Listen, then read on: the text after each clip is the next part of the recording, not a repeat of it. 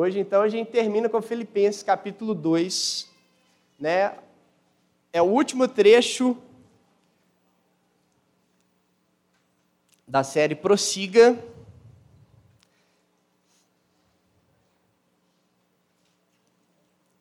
E é para a gente prosseguir tendo a mesma atitude de Cristo Jesus, ok? Me traz um copo d'água aqui, senão vou afogar, vou morrer de sede aqui agora. Minha boca está sequinha. Todo mundo achou? Então, silêncio, por favor, para eu, eu me concentrar. O silêncio é para mim, viu, gente? Eu, senão eu disperso muito fácil. Filipenses capítulo 2.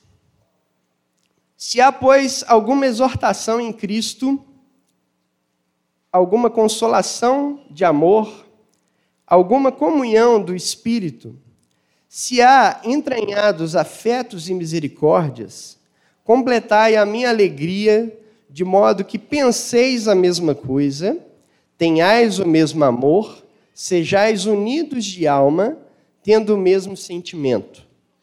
Nada façais por partidarismo ou vanglória, mas por humildade, considerando cada um os outros superiores a si mesmo. Não tenha cada um em vista o que é propriamente seu, senão também cada qual o que é dos outros.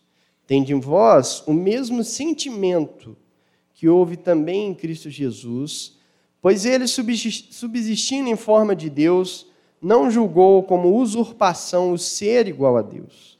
Antes a si mesmo se esvaziou, assumindo a forma de servo, tornando-se em semelhança de homens e reconhecido em figura humana, a si mesmo se humilhou, tornando-se obediente até a morte e morte de cruz. Até aqui a palavra do Senhor. Vamos fechar nossos olhos para a gente orar. Pai Celeste, mais uma vez pedimos a tua bondade para conosco aqui neste lugar, que o Senhor venha agir através da minha vida, com graça, com leveza, com clareza, e eu peço a Deus, na dependência do teu Espírito, que o Senhor me traduza para os meus irmãos, que o, que o Senhor diretamente ministre a vida deles através da exposição da tua palavra. Para que no final desse culto sejamos mais parecidos com o Senhor, para que no final desse culto a gente possa ser semelhante e expressar a Cristo nas nossas vidas de maneira singular. Em nome de Jesus Cristo, amém.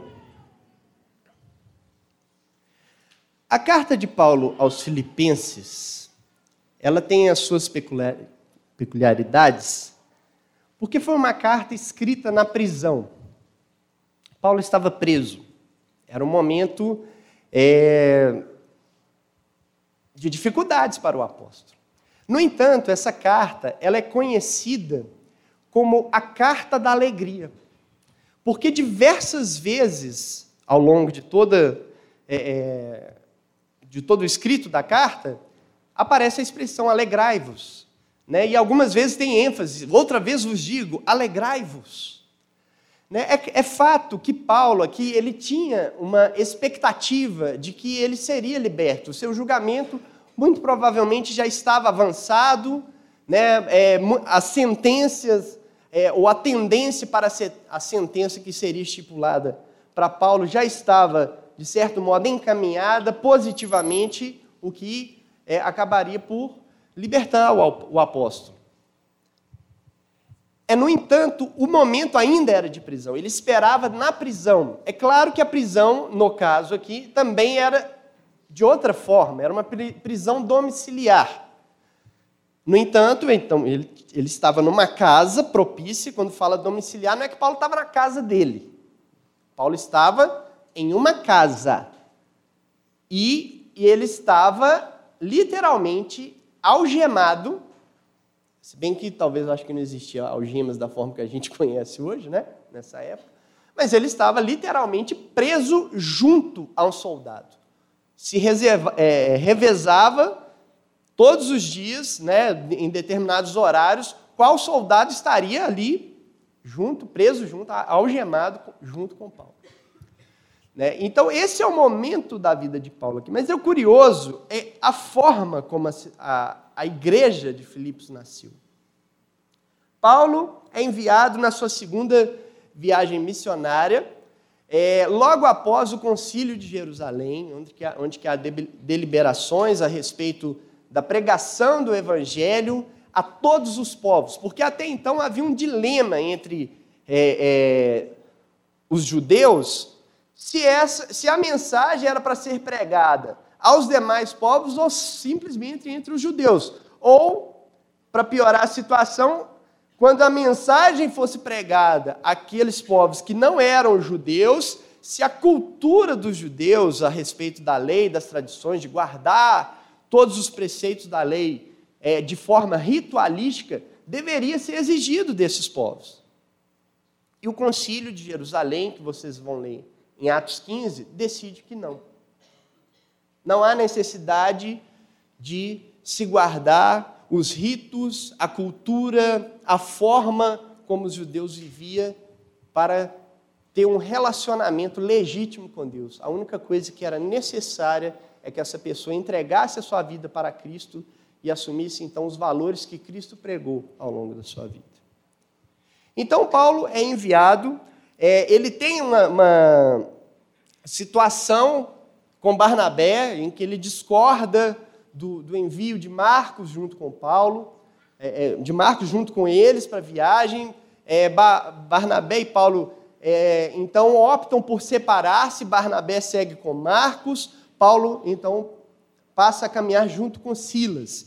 Ele passando por várias das cidades ali, é, indo em direção é, é, a Grécia, né, a Europa, eles queriam passar para algum dos lugares. Na verdade, eles queriam ir para a Ásia. Eles estavam querendo ir para a Ásia.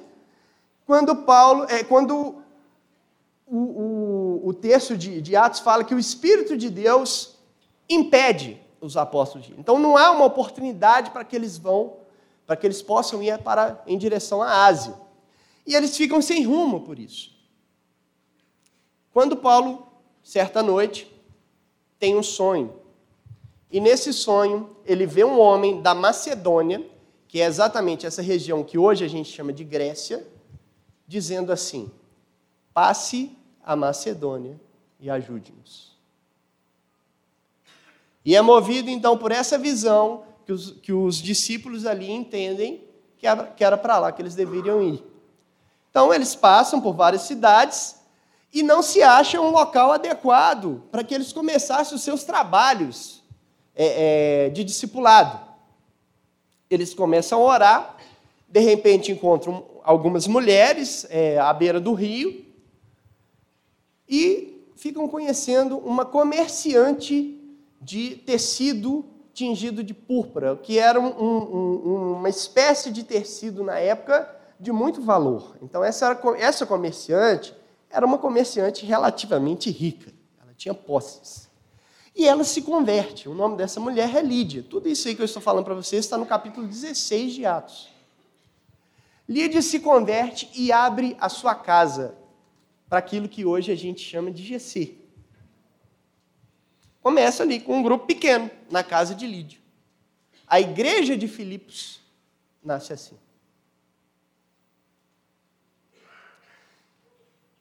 E essa igreja, feita pelo é, é, constituída pelo trabalho né, do apóstolo Paulo, então recebe de Paulo essa carta. E o curioso é que a carta ela é escrita para pessoas importantes. Por quê? Porque na cidade de Filipos era uma cidade que foi construída pelo rei, né, o Filipe da Macedônia, construiu na Macedônia a cidade de Filipos. A cidade ganhou o nome da, né, em homenagem a esse, esse é, governante. É, se eu não me engano, Filipe da Macedônia é pai de Alexandre o Grande. Mas põe um, um parênteses aí e depois você pesquisa, vê se é isso mesmo, se eu não errei. É, quem que morava, qual é majoritariamente a população da cidade de Filipos? Isso é muito importante a gente saber, porque o texto fala disso. Eram soldados aposentados, heróis de guerra. Foi uma cidade construída para que aqueles soldados que batalharam, lutaram, venceram suas batalhas e, chegando, obviamente, à idade, ou, ou talvez uma é, é, dificuldade, ou a idade, ou alguma debilidade, né, devido à própria guerra, eles aposentavam e se instalavam na cidade de Filipos. Então eram heróis de guerra. Pensa, a igreja de Filipos, muito provavelmente, tinham heróis de guerra frequentando. Heróis de guerra frequentavam a igreja de Filipos. E Paulo, no capítulo 2, então, escreve para esse perfil de pessoa. Pessoas, de certo modo, semelhantes a nós. Classe média. Tem um aperto aqui, outro ali, mas a vida é mais ou menos. Somos, de certo modo, um ou outro caso, mas a maioria de nós é estável, é seguro. Na construção da vida, na na forma como conduz a vida hoje. E Paulo começa, então, nesse capítulo 2, dizendo para esse tipo de público: Se, pois, alguma exortação, exortação em Cristo. A palavra exortação no nosso meio, ela não é, ela é usada de forma errada. Quando você vira para o irmão e fala, irmão, vou te exortar. Você está pegando o celular na hora do culto, passando para a esposa. Não é dessa forma que a gente está exortando. Na verdade, quando você está chamando a atenção de uma pessoa, você não está exortando. Você está admoestando. Exortação é quando você olha para a pessoa cabisbaixa, chateada, está pensativa, a face está de alguma forma transmitindo algum tipo de angústia, e você chega e fala assim: Ei, que está acontecendo? Não, irmão, vamos lá, senhor. Vem comigo. Vamos, senhor, eu te ajudo. Vem, levanta, senhor. Pensa em Deus nessa hora. Deus vai te ajudar, Deus vai te abençoar, Deus vai te tirar dessa. Confia. Você não tem fé, não, eu tenho fé para você. Me dá a mão, vem comigo. Isso é uma exortação. Você pega a pessoa que está ali, turbulenta, e joga ela para cima traz ela para perto de Deus, dá esperança, renova a esperança dela.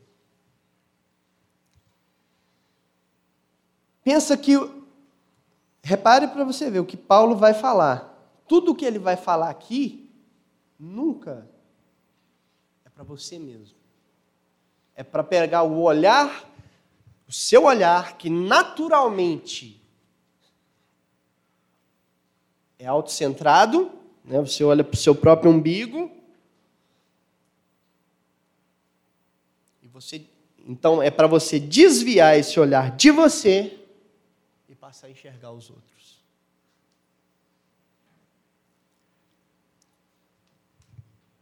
É igual o Valentim.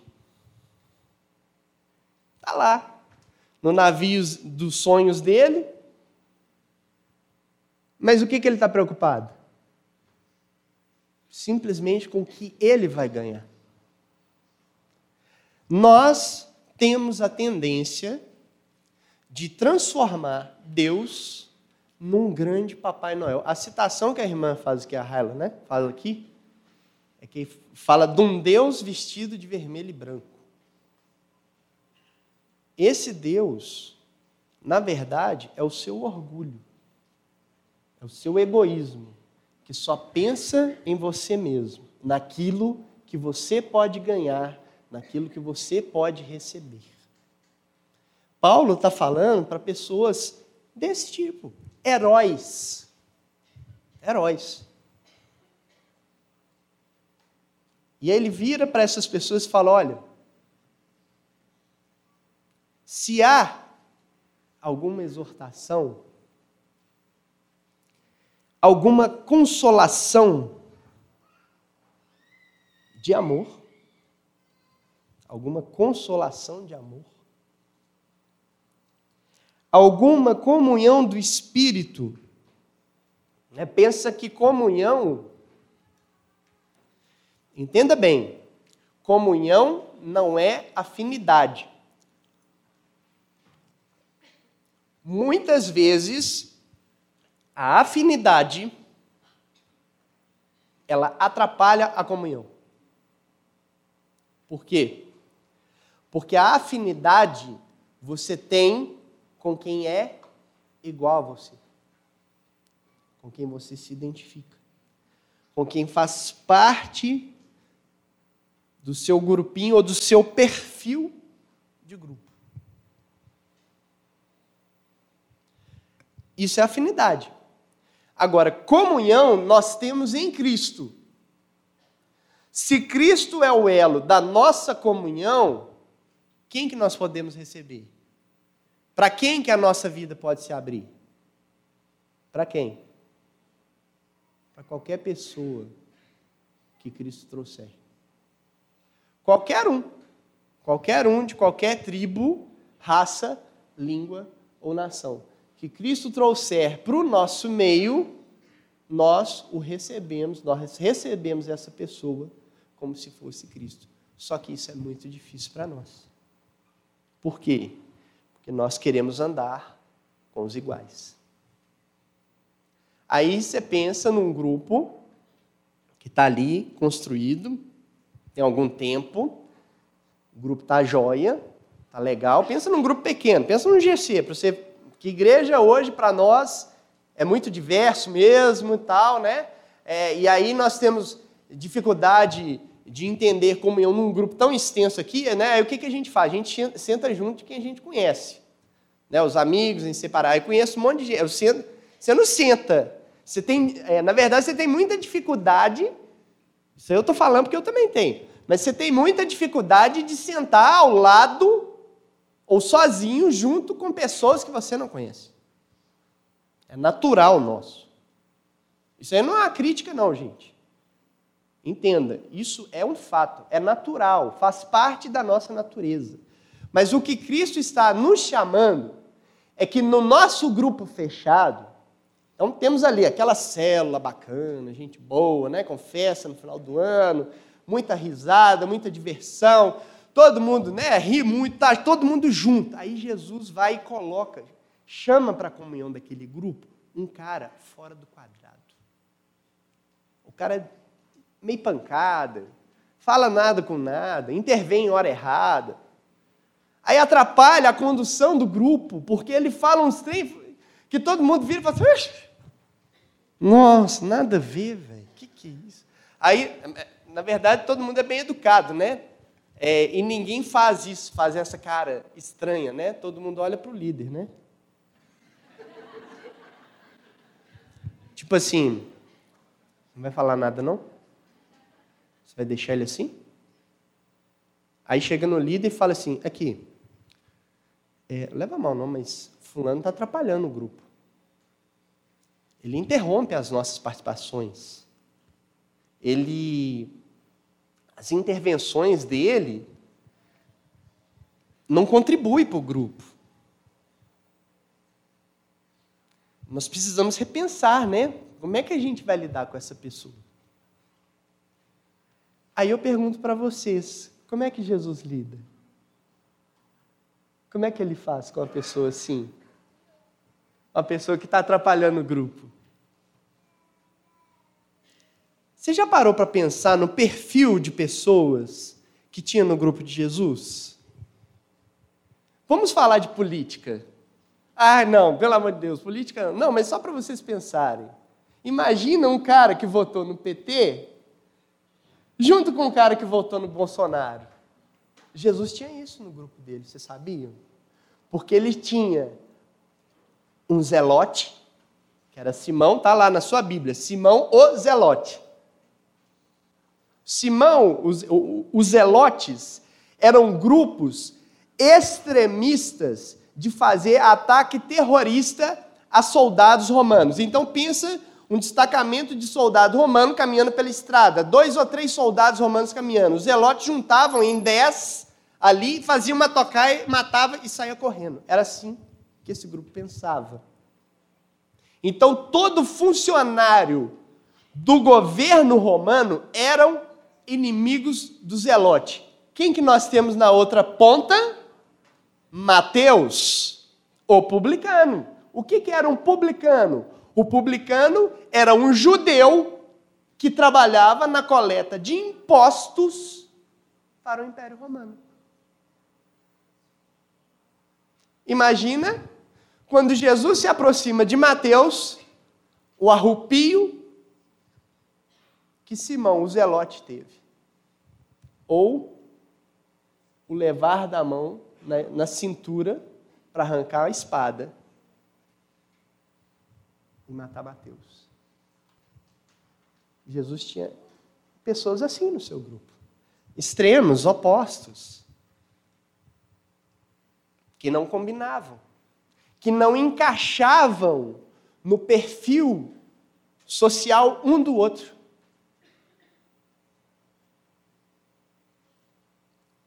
Se a igreja não for heterogênea, não ter variação de classe social, de perfis, né, de, ter, de ter o seu doidinho.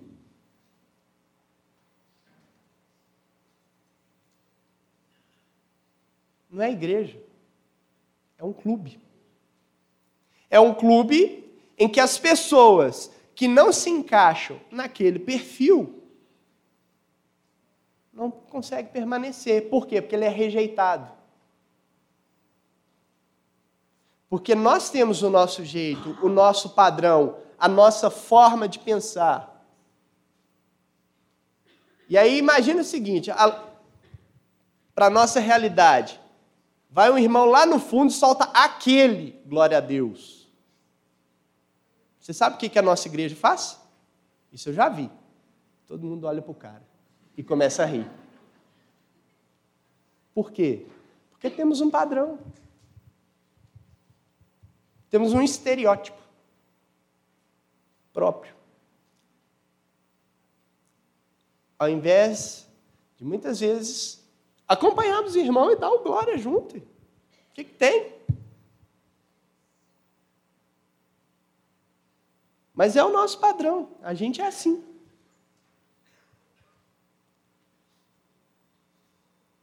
Então, o que Paulo está falando é para isso, para esse tipo de pessoa.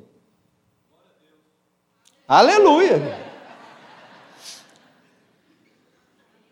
Para que haja liberdade, para que a comunhão seja verdadeira. Para que a comunhão seja verdadeira.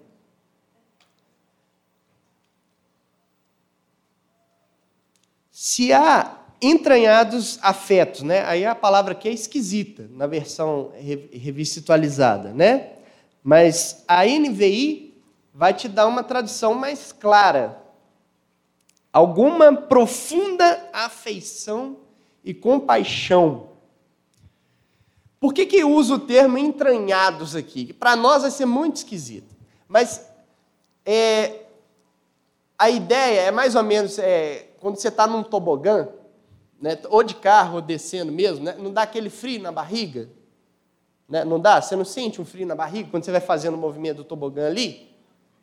Esse frio na barriga, que eles chamavam, né, era esse sentimento de profundidade na vida. E aí eles falam, quando você sentir algo do fundo da sua alma, eles põem a mão nas entranhas. E a gente põe aqui, não. Para nós hoje, quando a gente fala que é algo profundo nas nossas vidas, a gente põe no coração. No fundo do meu coração, né? Para eles era no fundo das entranhas. Então, é a mesma expressão. Por isso que é entranhados afetos, né? Então, é lá do fundo da sua alma. Se no fundo da sua alma você consegue fazer nascer uma profunda afeição, né? ou seja, é, é um carinho, um cuidado, um zelo,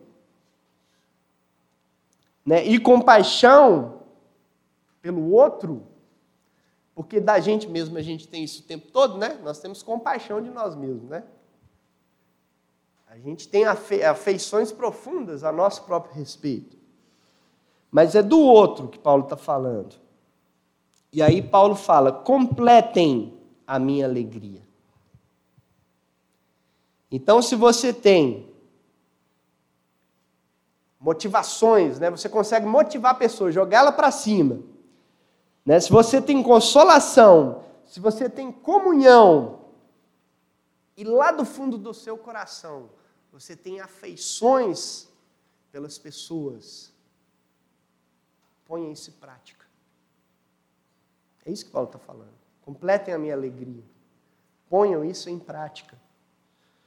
Para quê? De que forma? E isso aqui é importante tendo o mesmo modo de pensar, o mesmo amor, um só espírito e uma só atitude. E aí, uma coisa que a gente precisa entender muito bem: o mesmo, né? Ter o mesmo. Significa o quê? Que nós devemos estar de, na mesma direção, no mesmo alvo, com o mesmo alvo em vista. No entanto, Aonde isso deve acontecer? Na diversidade. Unidade não é uniformidade. A unidade em Cristo, ela só existe e é sadia quando há perfis diferentes. Quando há o zelote abraçado com o publicano. Quando pessoas distintas conseguem olhar um para a outra com seus pensamentos distintos, com a sua forma de enxergar o mundo distinta umas das outras e se abraçarem. E dar a mão um para o outro. Quando eles conseguem olhar para si e trocar o cálice da ceia.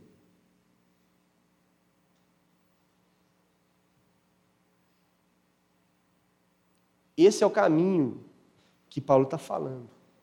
O da unidade. Unidade, o que, que significa?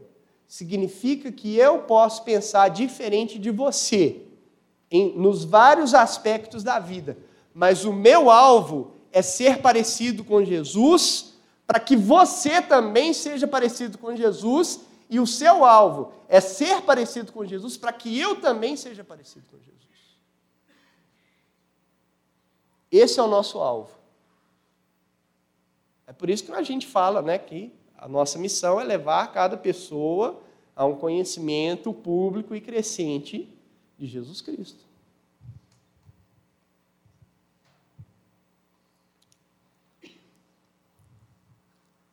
E aí, no verso 3, Paulo começa a trazer um insight a respeito de como isso se dá, de como devemos começar a botar isso em prática.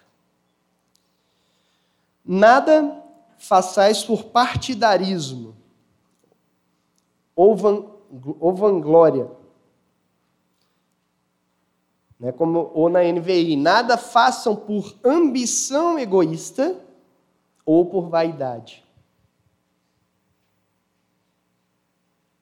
Como é que você começa a agir dessa forma? Ou como você consegue dar esse passo em direção das pessoas, de modo que você faça com que Cristo apareça na vida dela? Como é que você se assemelha a Jesus Cristo de modo que você inspire a outros a serem parecidos com Jesus? Primeira coisa, não olhe para si.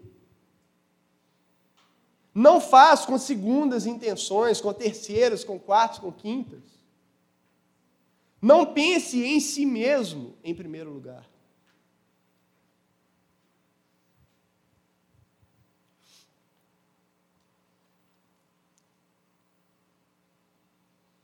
O contraste é, é nítido, mas humildemente considerem os outros superiores a si mesmo.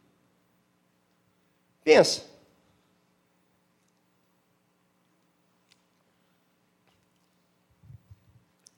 O Zelote, Simão, e o publicano Mateus. Se eles seguem isso aqui, se eles não olham a sua forma, as suas posições, o jeito de, de encarar a vida, de pensar, de se perceber, em primeiro lugar, mas antes, um olha para o outro e considera o outro superior a si. O que, que acontece quando esses dois encontram? Um abraço. Ô, oh, Mateus, você é uma bênção, cara. Você é uma bênção na minha vida. Glória a Deus pela vida. Oh, que isso, Simão? Você que é uma bênção na minha vida. É bom ter você no nosso grupo. Pelo menos você está armado. Eles se abraçam. Eles se abraçam.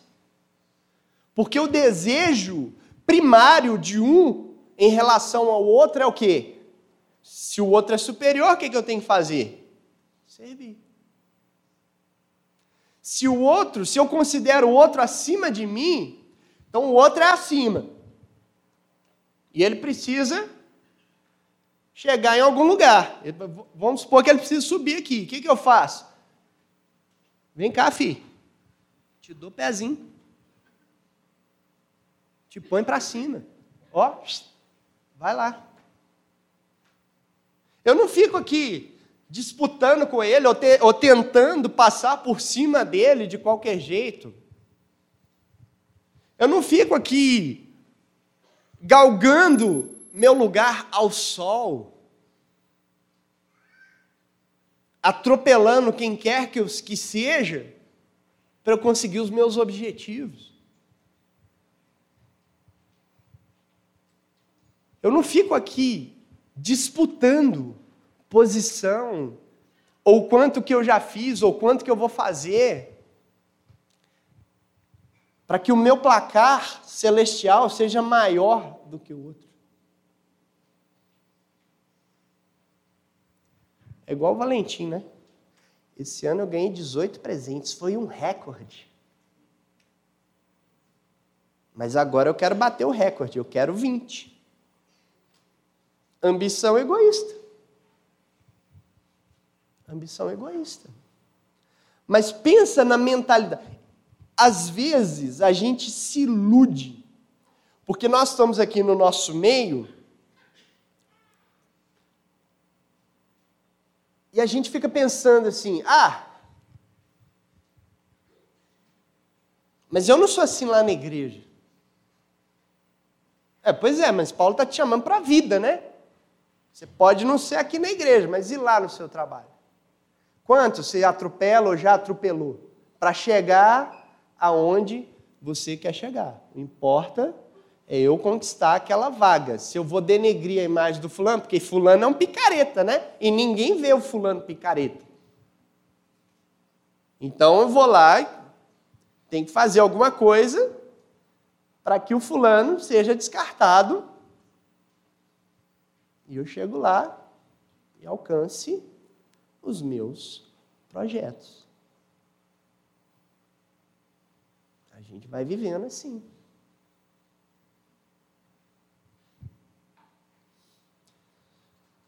Então ele fala: considere os outros superiores a si mesmo. E mais, cada um cuide não somente dos seus interesses. Isso ainda é mais difícil, né? Primeiro você, além de não descartar o outro, além de você não atropelar o outro no processo, Paulo está falando o seguinte: ó, não preocupe com as suas coisas. Uma vez eu falei isso, o pessoal ficou rindo de mim, porque achava que pegou mais. Não, para de querer cuidar da sua vida, vai cuidar da vida dos outros. Só que não é cuidar no sentido pejorativo, né? Da fofoquinha. É no zelo. Lembra? A construção que Paulo está fazendo é de zelar. Zelar uns pelos outros. O cuidar no sentido é do cuidar, de preocupar, de estar junto, de se oferecer como auxílio, de estar disponível, de estar à disposição. Pensa aqui o seguinte, vamos fazer uma continha rápida, brincar com a matemática. Aqui nesse salão hoje deve ter perto, talvez, de umas 200 pessoas. Óbvio que eu não sou o único pastor dessa igreja, mas vamos fazer uma conta rápida. 200 pessoas. 365 dias. Vai ter semana aí que eu não vou ter final de semana. Para eu atender cada um. Já pensou? Fora que nós temos um culto maior que esse que é de manhã. Ah, tem mais pastores, ótimo. Quanto mais, melhor. Mas o que eu estou pensando é o seguinte: é da responsabilidade exclusiva do pastor de cuidar de todo mundo? É isso que Paulo está falando? Não, está falando para todos. Todos cuidem uns dos outros. Cuidem das coisas uns dos outros. Cuide de quem está perto de você. Dê a mão para quem está do seu lado. Dê a mão para quem você está enxergando.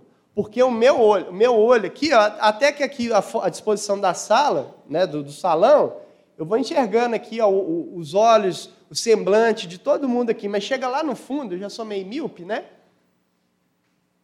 Já não enxerga quem está lá, lá atrás. Ó. Já não estou vendo quem está lá atrás. Quem está quem tá atrás da pilastra. Quem está enxergando é quem está lá. Quem tá, vê o olhar, o semblante está caído. Tudo bem? Quer uma ajuda? Quer uma água? Cuide das coisas dos outros. Porque a nossa relação de fé não pode ser infantil. Se a fé é confiar em Deus, confiar no amor de Deus. Amor esse que foi provado em nosso favor na cruz do Calvário. Então, Deus provou o seu amor em nosso favor no, na cruz do Calvário, quando Ele entregou a Cristo Jesus por nós, quando ainda éramos os seus inimigos. Nós éramos inimigos de Deus e Deus fez tudo e nos resgatou e está tudo bem. Isso aí prova que Ele nos ama. Você está seguro nesse amor? Então você tem todo, todos os motivos, razões circunstâncias e capacidades para cuidar do outro, porque Deus já cuidou de tudo para você. Deus já está cuidando de tudo da sua vida. Então preocupe mais com o outro do que consigo mesmo, porque vai ter alguém preocupando com as suas coisas. Já tem, que é Deus. Essa garantia já tem. Né? Porque o primeiro pensamento que vem, ah, mas quem vai cuidar das minhas coisas? Eu estou te falando, Deus está. Você acabou de falar que confia nisso. Ou sua fala foi só retórica? Você acabou de falar que confia que Deus está cuidando, que você está seguro nessas coisas. Então, se você está seguro aqui, ó, o meu está garantido, vou garantir o do irmão. Para que o irmão vai bem. Agora, pensa numa comunidade que anda e vive isso. É o paraíso, né? É o céu na terra. Mas é isso mesmo. É isso mesmo. Tava bom por hoje, né? Aí Paulo fecha. Tende em vós o mesmo sentimento que houve também em Cristo Jesus. Essa parte é extremamente importante. Vai ser a nossa conclusão mas eu preciso explicá-la bem. Pessoal, pode começar a distribuir os elementos da ceia, por favor? vai pegando os elementos, mas tenta prestar bastante atenção no que eu vou falar. A expressão aí que tem de vós o mesmo sentimento é uma tradução mais antiga, ela não traduz muito bem a palavra. A NVI traduz melhor, mas não o suficiente. A NVI fala assim: seja a atitude de vocês a mesma de Cristo. A palavra atitude aí, que foi traduzida por atitude, na verdade, no grego, é a palavra frônesis. E no português a gente não tem nada que corresponda a isso. Porque é uma palavra que fala que você, para fazer uma coisa, você tem que ter a vontade, você tem que saber o que você tem que fazer, você tem que ter a vontade de fazer, e você tem que ter a capacidade de fazer. Frônese significa isso, que você sabe o que tem que fazer, que você tem vontade de fazer e que você tem a capacidade para fazer. Então, Paulo está falando, ó, tenham entre vocês o conhecimento, a vontade e a capacidade de realizar da mesma forma que tinha. É, é, é uma palavra que é o oposto de Paulo, quando ele fala assim: miserável homem que sou. Por que, que ele fala miserável homem que sou? Porque ele fala o seguinte: olha, eu quero fazer o bem, mas eu não consigo. E na verdade eu faço mal.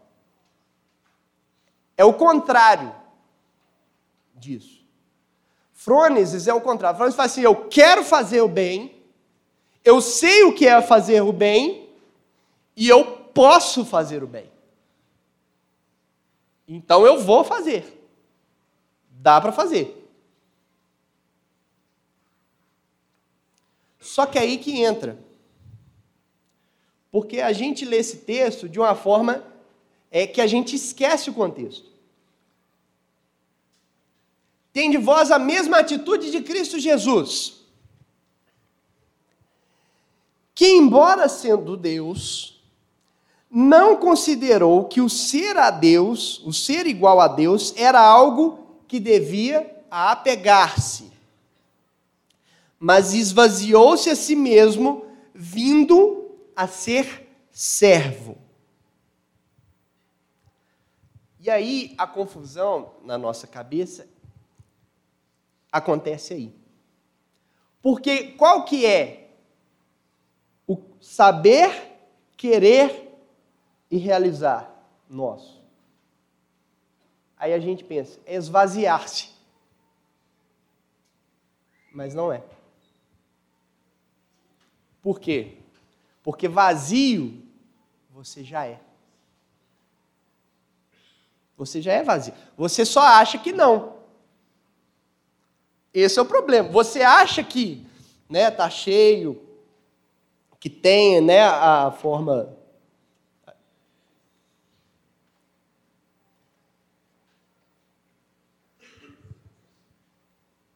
que tem né, algo dentro de si que você precisa se livrar para ser semelhante a Cristo. Mas aí eu te pergunto: não, você não tem. Por quê? Afinal de contas, você é Deus? Só Deus pode se esvaziar. O problema é que a gente pensa que é Deus, aí a gente acha que tem que esvaziar também. A gente entende, eu entendo vocês quando fala que quando você vira para Jesus e fala, eu quero me esvaziar, igual a Jesus. Ok, eu te entendo, porque a gente tem que combater o ego mesmo. Mas o problema nosso, nem tanto, é querer esvaziar. O problema nosso é assumir que nós não somos nada. Esse é o nosso problema. O nosso problema aqui é assumir que nós já estamos vazios, humilhados, condenados, se não fosse a graça de Deus. A gente até fala isso, afirma isso, né, com todas as letras, bonitinho, mas não vive dessa forma. Esse é o nosso problema. O nosso problema é considerar o nosso status diante de Deus. Nós já somos vazios. Portanto, o que que Paulo está falando? Ele está falando que é para nós, o que nós precisamos ter é um passo além de nos esvaziarmos. É um passo de sermos servos uns dos outros, como Cristo foi.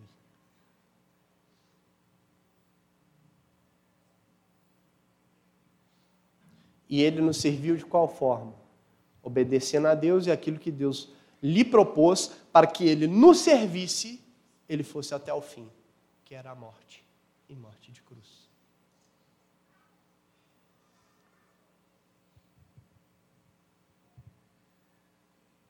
Vamos ficar em, em pé?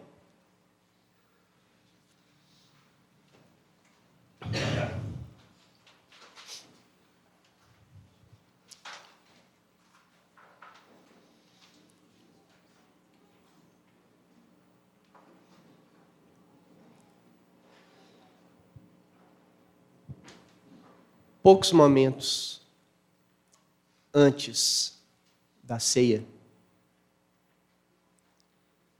Jesus demonstrou exatamente como que se fazia isso. Ele, o rei, o Deus todo-poderoso criador, que foi um bebezinho amamentado, que sujava as fraldas, era trocado pela sua mãe, e ele era o Deus, ele era o rei. Ele se encarnou, ele nasceu. É por isso que há a celebração do Natal. Né? É o que foi explicado por Valentim. O Natal existe porque Jesus nasceu.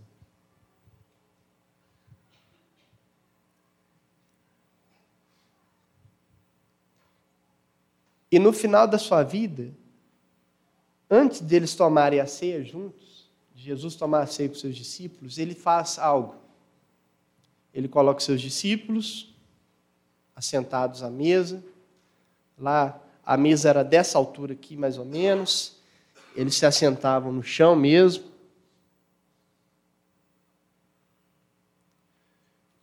E aí ele coloca os seus discípulos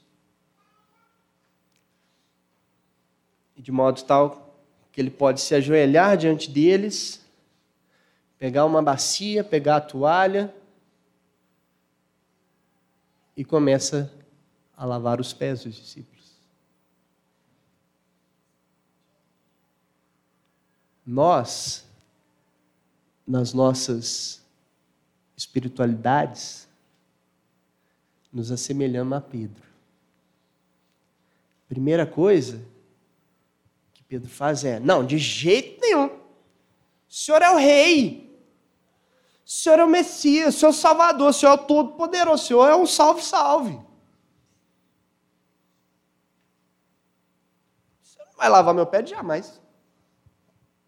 Por quê? Porque só lavava pé o escravo. Então, o termo servo aqui é escravo.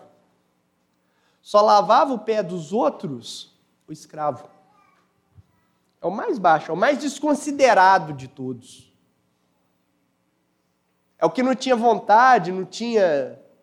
Não podia preocupar-se consigo, com as suas coisas, porque ele tinha que, ao tempo todo, atender às demandas do seu Senhor. Paulo está falando exatamente isso. Seja escravos uns dos outros.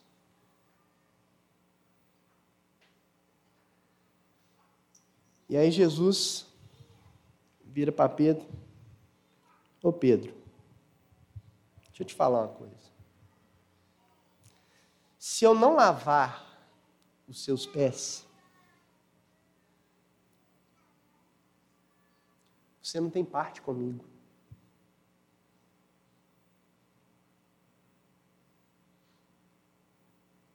Se Jesus, se a gente não deixar Jesus nos servir dessa forma, o pacto que ali está sendo formado, que é de reproduzirmos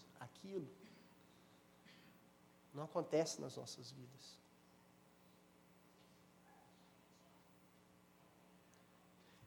Por isso, talvez que a gente tenha essa dificuldade. Pedrão, como nós, peraí, eu vou ficar de fora? Vou. Não, eu não posso perder essa bocada, né? É de graça.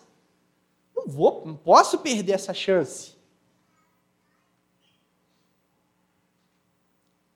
Aproveita e lava o cabelo também. Pode lavar o corpo todo.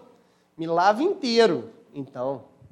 Porque se, se lavar os pés, eu já estou fazendo parte, se eu deixar lavar o resto, então. Você fazer o banho completo. Se quiser fazer uma escova, pode fazer também. Porque aí eu ganho um plus, né? Ganho um plus.